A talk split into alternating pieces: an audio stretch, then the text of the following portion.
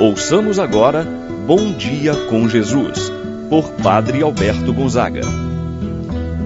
Estou pensando em Deus, estou pensando no amor, estou pensando em Deus, estou pensando no amor. Bom dia, meu irmão, bom dia, minha irmã. Hoje, sexta-feira dia 9 de junho. Celebramos neste dia São José de Anchieta. Nasceu no dia 19 de março de 1534. Ingressou sua missão, sua vida religiosa na Companhia de Jesus, isto é, na congregação dos padres jesuítas foi enviado para as missões no Brasil. Foi ordenado sacerdote em 1566. Sua participação ativa na propagação do Evangelho nas comunidades indígenas. Sua missão escreveu na língua dos indígenas uma gramática e depois um catecismo foi agraciado com o título de Apóstolo do Brasil. Faleceu em 9 de junho de 1597. Em 22 de junho de 1980, o Papa São João Paulo II inscreveu-o entre os bem-aventurados. E no dia 4 de abril de 2014, o Papa Francisco o canonizou, isto é, o levou aos altares da Igreja, reconhecendo todas as virtudes, toda a sua vida de santidade. Nesse dia, peçamos a intercessão de São José de Anchieta. Iniciamos o nosso momento de oração em nome do Pai, do Filho e do Espírito Santo. Amém a graça e a paz de Deus, nosso Pai, de nosso Senhor Jesus Cristo e a comunhão do Espírito Santo esteja convosco. Bendito seja Deus que nos uniu no amor de Cristo. Rezemos a oração ao Espírito Santo. Vinde, Espírito Santo. Enchei os corações dos vossos fiéis e acendei neles o fogo do vosso amor. Enviai o vosso Espírito e tudo será criado, e renovareis a face da terra. Oremos, ó Deus que instruístes os corações dos vossos fiéis, com a luz do Espírito Santo, fazer que apreciemos retamente todas as coisas segundo o mesmo Espírito, gozemos sempre de Sua eterna consolação. Por Cristo nosso Senhor. Amém. Ouçamos com atenção a palavra de Deus no dia de hoje. O Evangelho de São Marcos, capítulo 12, versículos 35 a 37. Naquele tempo, Jesus ensinava no templo, dizendo: Como é que os mestres da lei dizem que o Messias é o filho de Davi?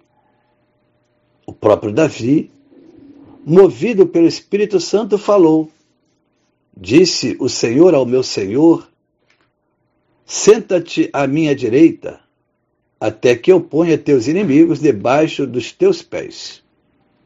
Portanto, o próprio Davi chama o Messias de Senhor. Como é que ele pode então ser seu filho? E uma grande multidão o escutava com prazer. Palavra da salvação. Glória a vós, Senhor. Meu irmão, minha irmã, era sabido por todos que o Messias seria um descendente de Davi. Os livros do Antigo Testamento já anunciavam. Desta forma, Jesus quer abrir os olhos dos mestres da lei para reconhecerem nele o Messias. Jesus é o Messias. Certa vez, aquele cego chamado Bartimeu, que estava à beira do caminho, ao saber que Jesus passava naquela região, começa então a gritar: Jesus, filho de Davi, tem piedade de mim. Jesus reconhece, Jesus é reconhecido por Bartimeu como o Messias, como o filho de Davi. Assim, o evangelho de hoje fala de Davi como um rei justo e que se perpetuaria através de sua descendência, que seriam tão justos, tão bons quanto ele. Os doutores da lei esperavam sim o Messias, o filho de Davi, mas a concepção da espera dos doutores da lei era que o Messias viesse para restaurar Israel. Mas esta restauração era a nível político, social, uma libertação do poder do Império Romano, que viesse para restaurar a situação da sociedade do ponto de vista social, econômico.